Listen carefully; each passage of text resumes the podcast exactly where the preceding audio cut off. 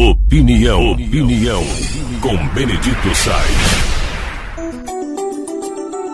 O mundo é cheio de modismos.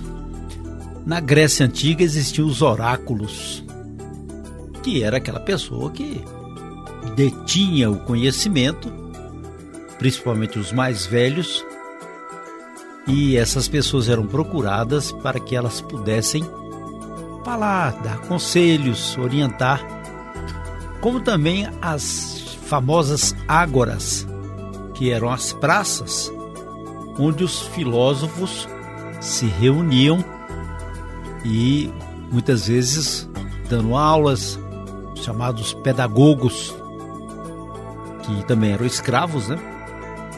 ensinando os mais jovens e pessoas contratadas para passar o conhecimento. E isso evoluiu. Na Idade Média tinha os famosos lectors, que eram os leitores de toda a população analfabeta e acabavam dando as instruções. Evidente que a massa que recebeu o conhecimento é muito maior, mas naquela época funcionava muito mais não a alfabetização, mas sim funcionava o letramento, que é o conhecimento adquirido pela vida, né, pelas experiências. No mundo moderno de hoje, ah, surgiram os chamados coaches, que são as pessoas que influenciam o outro. Na atualidade, com muita rede social, tem os influencers. Normalmente, pessoas que não têm formação acadêmica ou um lustro acadêmico, mas que vendem comportamentos, como arrumar uma casa, como malhar, como emagrecer, como viver, como administrar conflitos, como ter esses livros de autoajuda. É, e no final das contas, muitas pessoas que não tiveram um tete a tete, um frente a frente com os oráculos, com as inteligências, com a literatura, com a leitura, acabam sendo influenciadas por essas pessoas, que é muito mais fácil hoje em dia, você pega o computador, pega o telefone, mas muitos desses influenciadores, será que eles são felizes? Será que eles cumprem à risca tudo aquilo que eles prometem e falam? Aquele negócio de faça o que eu falo, mas não faça o que eu faço, né?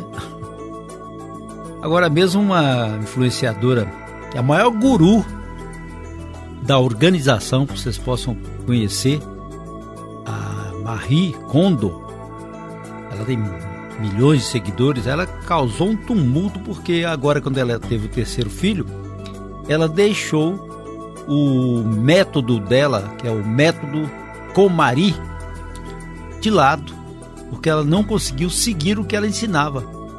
Ela ensinava a manter a, a, apenas dentro de casa tudo aquilo que dá alegria, dá contentamento, tudo aquilo organizadinho, né? E agora com o terceiro filho ela não consegue nem arrumar nem os brinquedos dos filhos mais velhos. Aí ela falou: deixei de lado isso aí. Aquilo que era modelo e que fez com que muitas pessoas jogassem tudo fora e só ficasse, segundo ela, aquilo que deixava feliz, foi por água abaixo.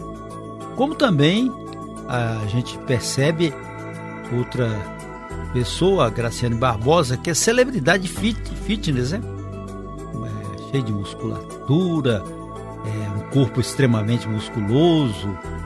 Ela diz que não se sente mais motivada para ir à academia. E fora isso, os coaches financeiros, aqueles que ensinam a ganhar dinheiro, né? Como se fosse uma coisa mais fácil do mundo. Eles ensinam a enriquecer eles têm as empresas que estão sendo reestruturadas e inclusive mandando as pessoas embora. Ué, é esse o significativo deles? Tá demitindo geral porque acabou o dinheiro? Gente, não existe almoço gratuito. A gente tem que tomar decisão por nós mesmos. O aprendizado, você reconhecer o bom caráter, você reconhecer o autorismo, você compreender aquilo que, que é feito para o bem. Essa compreensão universal é que faz com que a gente possa, através do dia a dia, do tete a tete, ter um reconhecimento próprio da coletividade. Aí você pergunta: você fez o que de bom para alguém?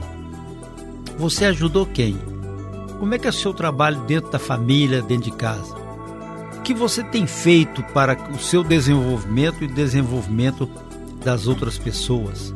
Como é que é o seu entendimento diante da corrupção, da pobreza, da miséria, da dor? Como é que é a sua compreensão? Essa é a vida natural. Houve um tempo que a gente ia dormir com as galinhas, né? Assim que os nossos avós falavam. Dormia cedo, acordava com o, galinho, o galo cantando. Era uma sequência diferente. Hoje não, as luzes estão acesas. E mais informações a gente tem direito, e todo mundo tem direito não só ao letramento, que é aprender olhando o que o outro faz e que o mundo oferece, a natureza, como também a alfabetização. E aí você pode ser aquela pessoa proficiente, isto é, que executa a sua aprendizagem e isso deve ser sempre para o bem. Porque muitos aqui, eles vão influenciar a quem? Se eles mesmos não seguem aquilo que eles propagam. Fica a notícia para vocês.